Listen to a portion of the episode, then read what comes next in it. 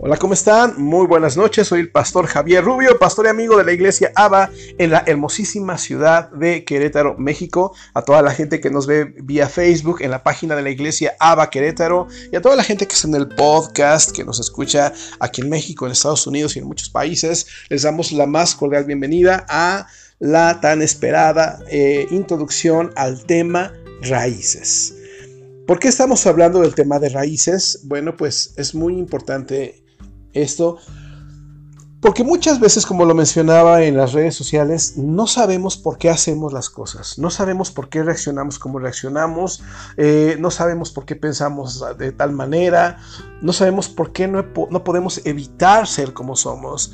Y la realidad es que tenemos que parar un momento y decir, bueno, seguramente lo que soy hoy fue debido a que años atrás, aún desde mi niñez, se sembraron cosas que hasta el día, que, en aquel entonces fue una pequeña semilla y que hoy en día es un gran árbol que da frutos y no son los frutos que me gustan y, y es importante que yo aprenda más al respecto, porque si no nos la pasamos, es como cuando te la pasas quitando manzanas de un árbol y quieres que dejen de salir manzanas y siempre salen manzanas, ¿no?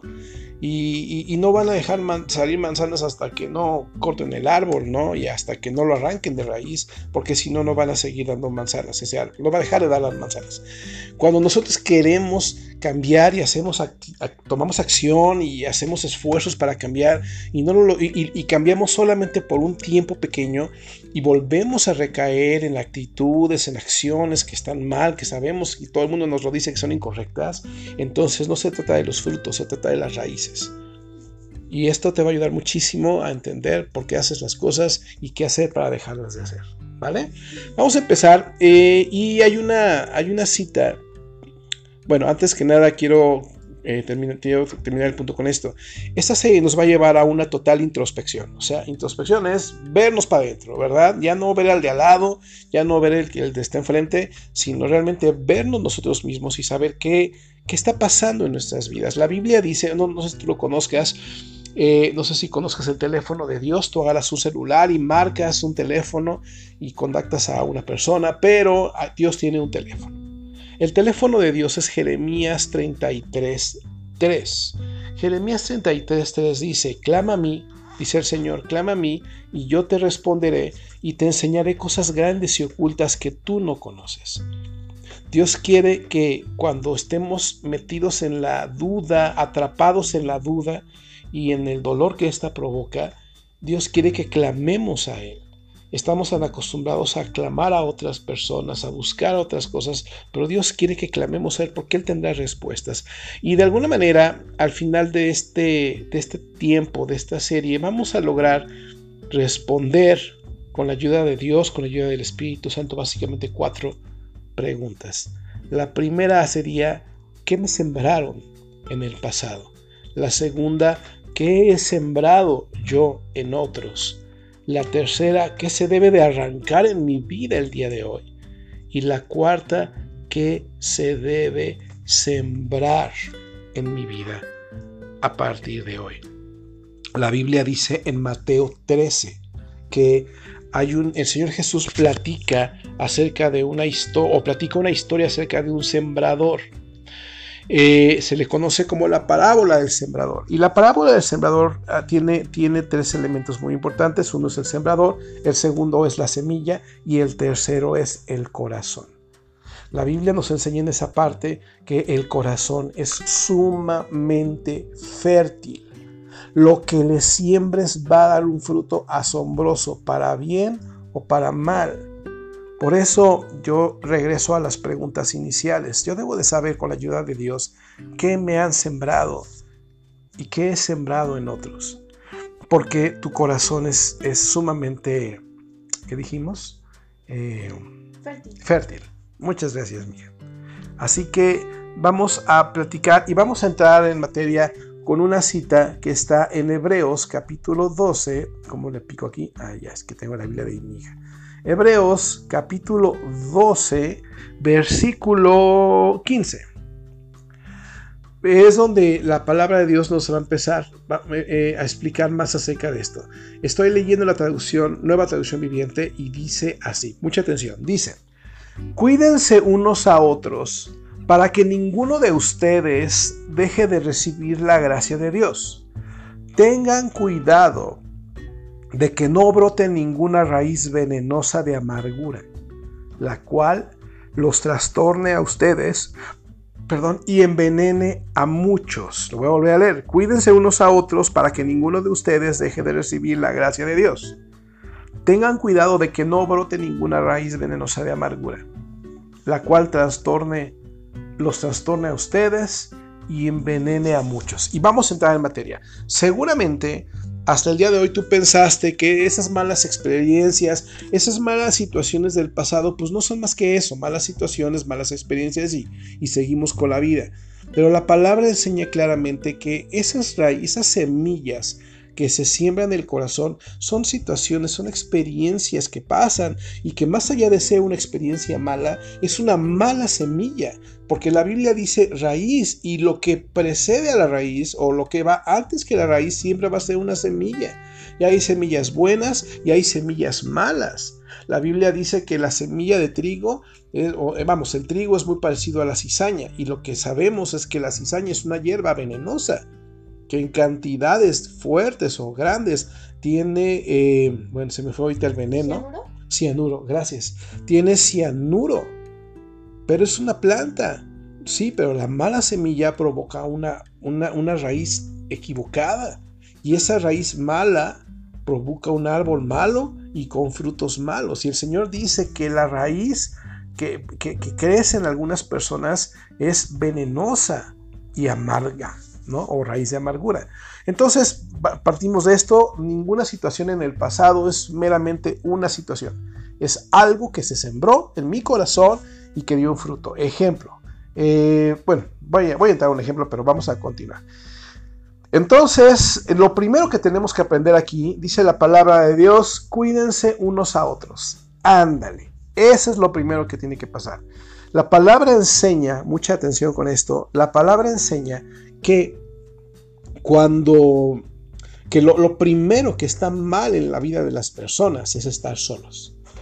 Eso es lo primeritito que, que está mal en la vida de las personas. O sea, no podemos estar solos. ¿Me siguen?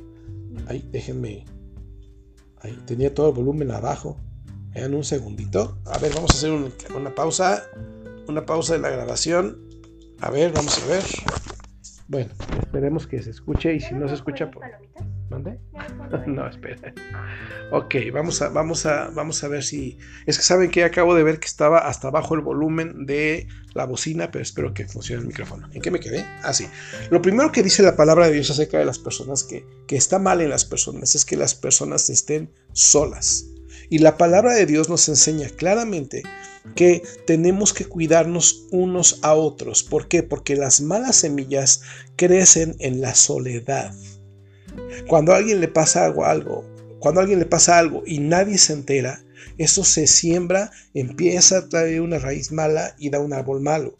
Un ejemplo muy triste pero real es las personas que cometen asesinatos en las escuelas en Estados Unidos.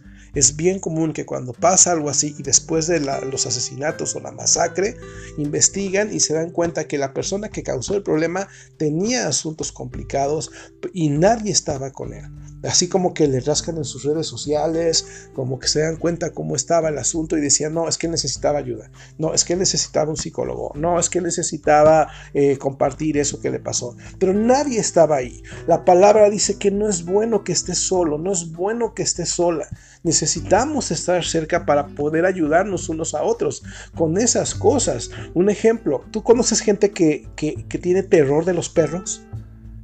Es, hay mucha gente que no puede ver un perro, no importa el tamaño que sea, no lo puede ver. ¿Por qué? Pues porque de niños o, o, en algún momento de su vida un perro los mordió y nadie le ayudó a arrancar esa semilla. ¿Qué es más fácil arrancar? ¿Una semilla del piso o una raíz del suelo? Una semilla. A menos de que la raíz esté muy bueno, ah, no sé, o sea, no sé qué acababa de dar raíces, ¿no?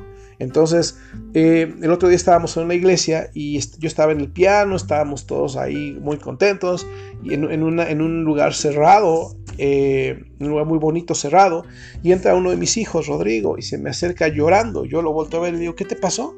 Y me dice, se metió un perro por la puerta. Le digo, ¿y qué pasó? Me dice, me mordió. Entonces le rebato su pantalón y en el tobillo tenía una mordida horrible. Gracias a Dios no le abrió, no, no, no pasó de ahí. Y entonces eh, él me preguntó, ya lo abracé, pasó, sacado del perro, y al día siguiente me pregunta, papá, mañana va a haber perros en la iglesia. Entonces él, él ya tenía una, una semilla en potencia ahí. Entonces tuvimos que acercarnos, abrazarlo, animarlo, decirle, mira, si se seca un perro lo vamos a patear entre todos y te quieren ¿no? Pero también tenemos perros que nos aman, que nos quieren, y como el frijolito que tenemos en casa. Entonces él empezó a entender que era un perro el que lo murió, no todos los perros. Pero ese tipo de cosas se atienden rápido cuando estamos solos y la cuando no estamos solos. Y la palabra dice claramente, dice, cuídense unos a otros para que ninguno de ustedes, ese es el número punto, dice, para que ninguno de ustedes deje de recibir la gracia de Dios. Dejar de recibir la gracia de Dios es sentirte totalmente indigno de todo. Es como llegar a la conclusión de decir, nadie me quiere, ni siquiera Dios. Yo conozco gente que me ha escrito, que me ha buscado y me dice, Javier, Dios no me ama, Javier, Dios no me quiere, Javier, yo no tengo perdón de Dios. O sea, su, su tristeza llegó a tal nivel que no merecen, creen que no merecen tener una esposa, un esposo, no creen que merecen un buen trabajo, no creen que merecen una nueva oportunidad, inclusive no creen que merecen la ayuda de Dios. Eso es lo que hacen las raíces de amargura, eso es lo, las semillitas, perdón, cuando crecen y echan raíz, eso es lo que provoca. Lo que ahorita quiero enfatizar es que a partir de hoy tengamos especial atención en las situaciones que nos pasaron en el pasado y podamos ligarlas a las experiencias que tenemos hoy y, que, a las cosas que no podemos cambiar. Porque entonces el Señor nos dice, hey, yo te voy a mostrar que lo que vives hoy y lo que sufres hoy es el resultado de lo que pasaste, de lo que te, alguien te sembró en el pasado y que nadie estuvo contigo para ayudarte. ¿Ok? Número 3, dice aquí que si alguno llega a esta conclusión porque dice, no, no permitas que alguno de ustedes eh, piense que no merece nada ni siquiera de Dios y, y brote una raíz venenosa de amargura. Fíjate, si alguien llega a esta conclusión, fíjate, significa que algo o alguien le sembró una mala semilla y que ya echó una raíz. Eso ya lo estamos hablando. Pero la semilla que le sembraron produjo, ¿qué produjo? Una amargura en el corazón que nadie vio y que nadie pudo arrancar a tiempo. Nosotros como papás nos hemos encontrado mucho en nuestros hijos detalles que tenemos que arrancar rápido ayer, lo que nos pasó ayer, ¿te acuerdas? Iba en el coche con mi hija y, siempre nos estamos diciendo, ¿verdad? Te amo, te amo, ¿te acuerdas? Te amo, te amo y siempre estamos, te amo, te amo, te amo. Y ayer me dijo mi hija, papá, ¿sabes por qué te digo muchas veces te amo? Yo le dije, ¿por qué? Y me dijo, porque puede ser que sea tu último día, puede ser que mañana ya no estés y yo no aproveché, ¿verdad? Y yo me asusté y le dije, no, mi amor, eso es una semilla que no está correcta. Yo me voy a ir cuando Dios diga que me vaya. Pero tú no, eso, eso se va a convertir en un temor a que yo me muera todos los días. Y entonces el día que yo salga a la, a la, calle, tú vas a tener miedo de que me pase algo en la calle. El día que salga de viaje, tú vas a tener, vivir en terror de que algo me pase. Y la palabra enseña que el temor abre la puerta para que te pase lo que tanto temes. Es como decir, me van a asaltar, me van a asaltar, tengo miedo de que me asalten, tengo miedo de que me asalten. Y al final del día, ¿qué? Me asaltaron. Ay, no, no te vayas a caer, no te vayas a caer. ¿Sabes por qué se caen los niños? ¿Sabes por qué se caen los niños? Por culpa de las mamás. Bájate porque te vas a caer, bájate porque te vas a caer, bájate porque te vas a caer. O sea, en vez de pararse, en vez de hacer algo, tienen tanto temor de que los niños se caigan que el temor hace que los niños estén en peligro y sopas, se caen. ¿Sí? Entonces, eh, ¿qué dijimos al principio? Que ese tipo de semillas se siembran en soledad, crecen en soledad. Nadie se entera, nadie se da cuenta, esto empieza a producir una raíz amarga, ¿verdad? y viene, viene lo siguiente. ¿Por qué amargura? ¿Por qué usa esa palabra, amarga? Bueno, eh, esa, esa semilla que crece en soledad provoca mucha soledad en la gente porque nadie soporta a una persona amargada. Una persona amargada es bien difícil. Esa gente que dicen que tiene, una, tiene un problema para cada solución, ¿no? Pero muchas veces eh, nosotros nos encontramos con situaciones de gente así, ¿no? Gente amargada, gente que no, quiere, sus relaciones son bien cortas, eh, sus relaciones en trabajo son bien cortas y, todos lo juzgan, es bien fácil juzgar. Yo te voy, voy a abrir un paréntesis. El diablo no quiere que hable esto. El diablo no quiere que tú escuches esto. El diablo por años te ha dicho que es un asunto de carácter, que es un asunto de, contexto, tal vez hasta de deformación, pero no, es un asunto de semilla. Y Dios te va a estar mostrando en este tiempo a los que están oyendo esto, qué se te sembró en el pasado, qué, qué, qué llegó a tu corazón y no le dijiste a nadie. Y esa semilla produjo una raíz de amargura que te empezó a hacer sentir indigno o indigna de recibir ayuda, ni siquiera merecer la ayuda de Dios. Y el diablo no quiere que diga esto. En mi corazón te voy a decir una cosa. Eh, es como si el diablo me estuviera diciendo, cállate, cállate, no hables, no hables, no digas, no digas, no digas. Desde que empecé a preparar este tema, desde que empecé este tema, yo escuchaba una voz de, hey, cállate, cállate, cállate, ya no quiero que hables, ya no quiero que hables. Dios pone en mi corazón decirte esto. Es tiempo de que voltees a ver lo que sembraron en tu vida. Y no te pierdas esta serie porque te va a ayudar a, hacer, a saber qué hacer en este asunto. Entonces no le vamos a hacer caso al diablo, vamos a continuar. Los frutos de una raíz de amargura. O sea, la raíz es mala, es una situación difícil, la raíz, la semilla es mala, se siembra en tu corazón, provoca una raíz amarga o una raíz de amargura. ¿Ok? Los frutos de esta raíz o el árbol que sale y, los frutos que da, eh, obviamente es, es, una amargura en el corazón. Soy redundante, pero, eh, pero es real. Un amargado, te voy a decir algo bien fuerte, un amargado es una especie de asesino. Fíjate, un amargado es una especie de asesino. Se la pasa envenenando a otros. Porque dice la palabra, la cual la raíz de amargura puede trastornarlos a ustedes y envenenar a muchos. ¿Qué hace el veneno, Ari? Envenena. Envenena. sí, ya sé que envenena. Pero mata, ¿no? O sea, el veneno mata. Una persona, una vez me, pasó algo muy fuerte. Yo, yo estaba eh, tocando en la alabanza en una iglesia y había un baterista profesional. Y yo, yo estaba asombrado con ese baterista, llegué a tocar algo con él y fue muy padre la, experiencia, pero después me dijeron que él era un asesino. Y yo me asusté y dije, ¿cómo que un asesino? Yo estuve con él mucho tiempo, pero no era del, tipo de asesino que yo pensaba. Me dijeron, esa persona se la pasa matando los sueños de otras personas. Es tan negativo que cualquier persona que está con él le, le apachura sus sueños y mata sus sueños. Me dijo, mata el avivamiento en otras personas. ¿Te puedes imaginar que seamos tan negativos, que seamos tan tan eh, cerrados, tan heridos, tan lastimados, y que alguien llegue y, nosotros les lastimemos también, porque alguien nos lastimó. Entonces, eh, hoy, hoy, la palabra amargado tiene un sinónimo muy, muy, muy, muy común, muy famoso, muy, muy usado. Tóxico. No, que mi tóxica es una tóxica, es un tóxico. No, es una persona que lastimaron. Estuvo solo, le, sembraron cosas que no debían sembrarle, nadie le dijo nada, no, se, no pidió apoyo de nadie, eso creció en su corazón y empezó a amargarse de una manera terrible y empezó a amargarle la vida de todos los que se le rodean, ¿no? Entonces, esos son los frutos, ¿no? Por eso dice la palabra aguas, no sea que esto les trastorne a ustedes, o sea, al, círculo, ¿verdad? Y eh, haga la vida imposible y envenene a muchos. Esta versión está bien fuerte. ¿sí? Entonces, em, un amargado es alguien que necesita ayuda.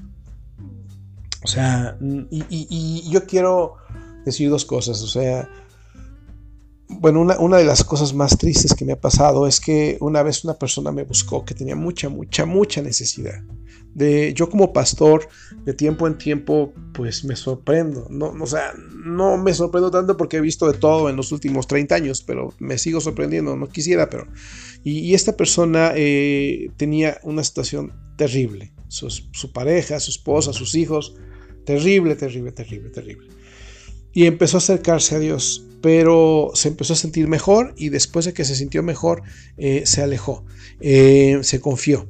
Yo, él estaba muy lejos de mí, yo él estaba del otro lado de la ciudad, nosotros en ese momento no, no, nos era muy fácil verlo tan seguido y entonces él se empezó a apartar, ya no contestaba las llamadas y, hay una de las cosas muy importantes, eh, si tú cortas una rama, una, un tronco o algo, si las raíces se quedan, esto puede, puede retoñar, ¿no? Este hombre no identificó cosas, no quiso profundizar con Dios, no quiso dejar que Dios arrancara esas raíces que seguían generando frutos malos, seguían generando cosas malas, ¿no? ¿Y en qué acabó? Se suicidó. Lo encontraron muerto en la sala de su casa, colgado en las escaleras de su casa. Entonces, eh, por eso yo te decía en un principio, Satanás no quiere que, escuches esto. Satanás quiere que minimices tus acciones y, y, que no las relaciones a una semilla que alguien te sembró en el pasado y tal vez desde tu niñez supe de una persona que, que en el vientre de su mamá, fíjate, su mamá estaba en una iglesia, su mamá tenía unos ocho meses de embarazo, esto fue real, y una, y una, entró una como orquesta en una iglesia católica, ya ven que así luego hacen fiestas y, y llevaron, bueno, metieron a toda la orquesta a la iglesia, y entonces de esas como música de tambora, entonces eh, dice que cuando, cuando pasó, su pasó al lado de su mamá todo, todo el relajo, toda la fiesta, eh, el de los platillos, hizo un ruidazazazo que la mamá te brincó del susto porque pues, lo tenía al lado, ¿no? Al, de los platillos, ¿no? Y, él decía, yo, yo soy muy, era muy asustadizo, ¿no? O sea, a los ruidos fuertes me, me ponen mal, mal, mal. Y él no sabía por qué todos los ruidos fuertes le haciéndole la cabeza, le daban coraje, se enojaba. Y, él entendió Jeremías 33.3, agarró el teléfono de Dios, marcó, así le hizo. Y entonces dice, clama a mí, dice el Señor. O sea, a mí, no a, a otra gente. Dice, y yo te voy a responder.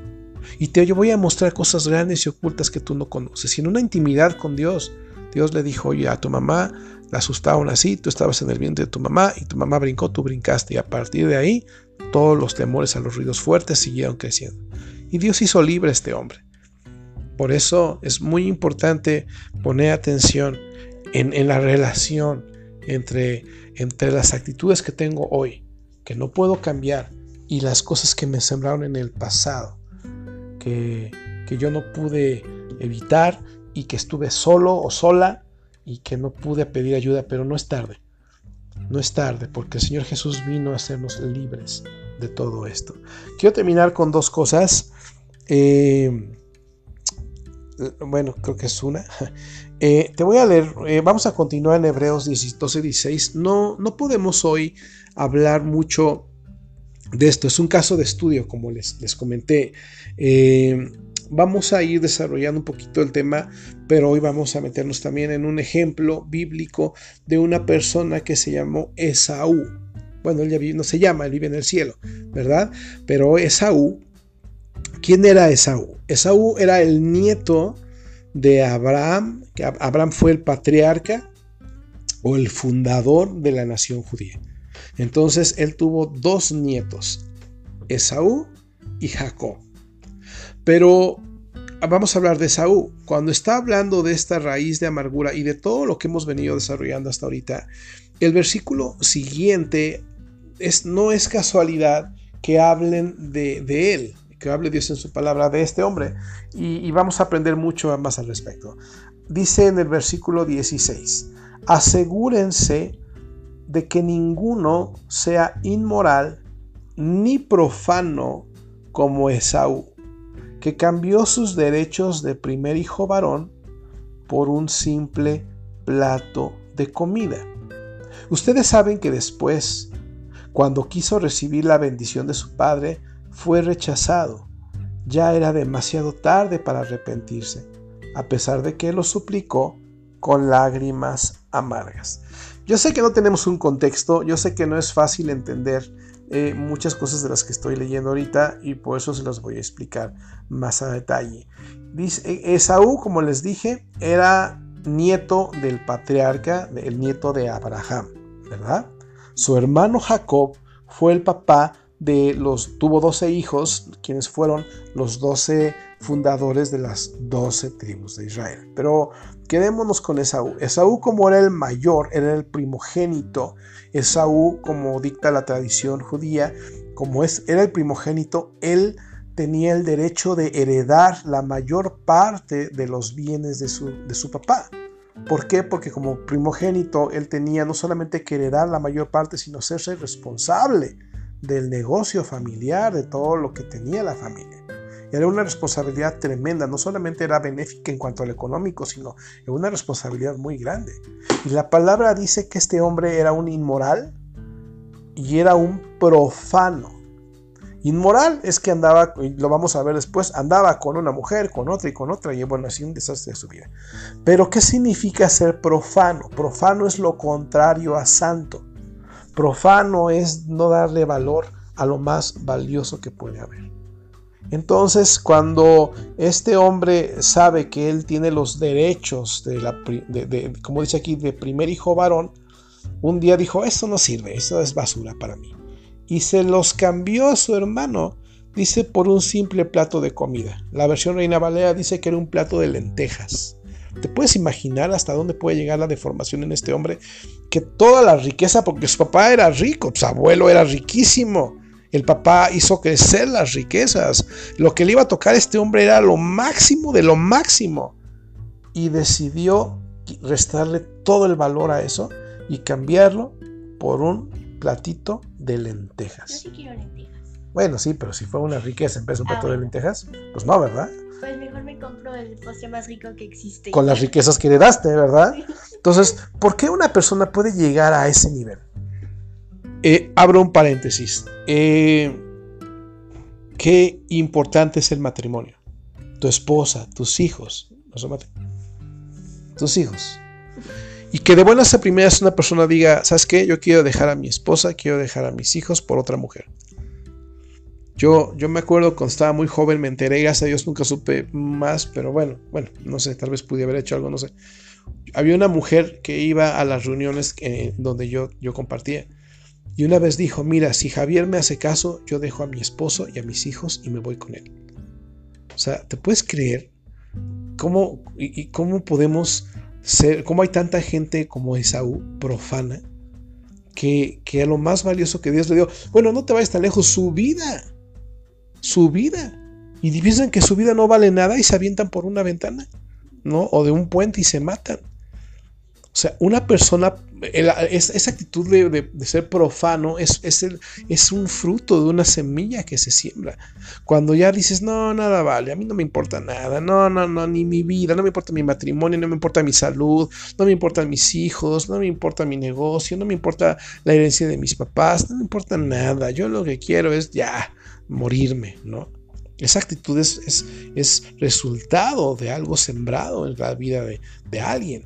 Entonces este hombre eh, así lo hizo, ¿no? ¿Por, qué llegó a hacer eso, no? Y después lo vamos a estudiar más adelante. Este hombre quería asesinar a su hermano, este hombre que nada más quería saber qué era lo que no querían sus papás que hiciera para hacerlo y hacerles la vida miserable a sus papás.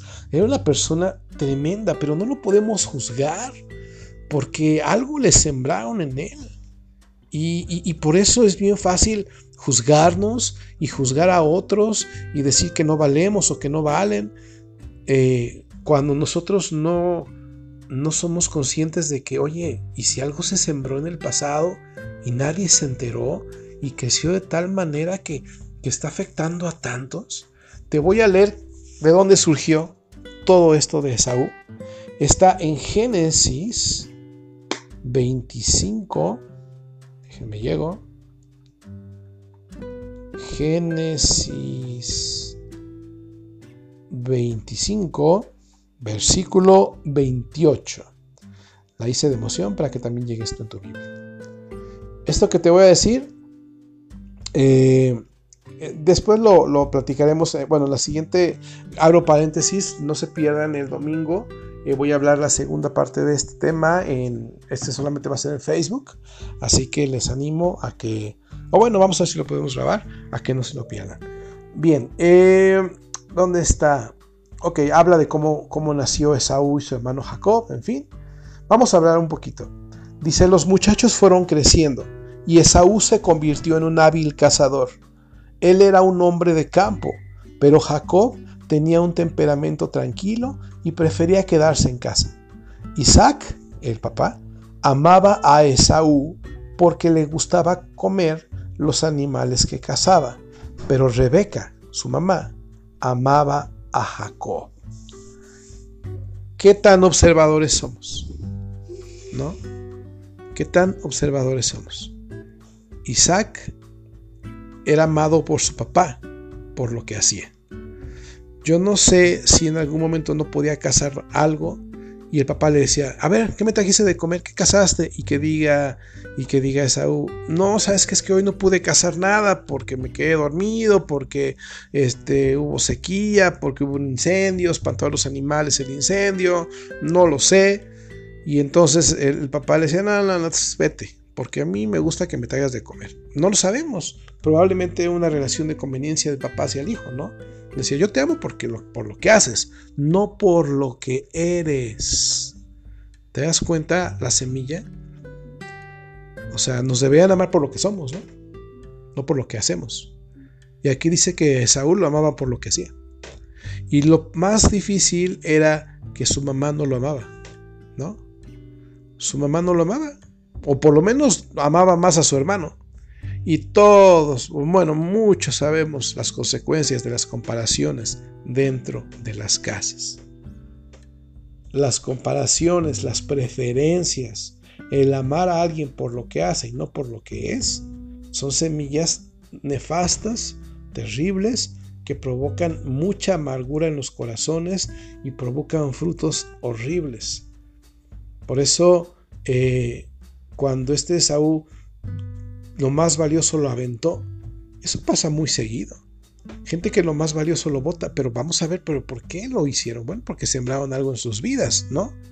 Entonces, Isaac, eh, perdón, Esaú, era amado por lo que hacía. Es como la gente que, que si no entregaba buenas calificaciones, pues no, no se sentía amada por sus papás, ¿no? Entonces eso creció de tal manera que, tenían que ganarse eh, el respeto, la aprobación de sus jefes, de sus amigos, ¿no? Y llevándolo a una vida miserable, ¿sí? Y bueno, esa semilla en el corazón de Esaú hizo que a fin de cuentas, lo vamos a ver después, quisiera asesinar a su hijo, a su hermano, perdón, y lo que sí logró fue hacer miserable la vida de sus papás. Muchos hacen miserables la vida de sus familias, ¿no? De sus esposos, de sus hijos. Y termino con esto. El Señor Jesús nos recicla.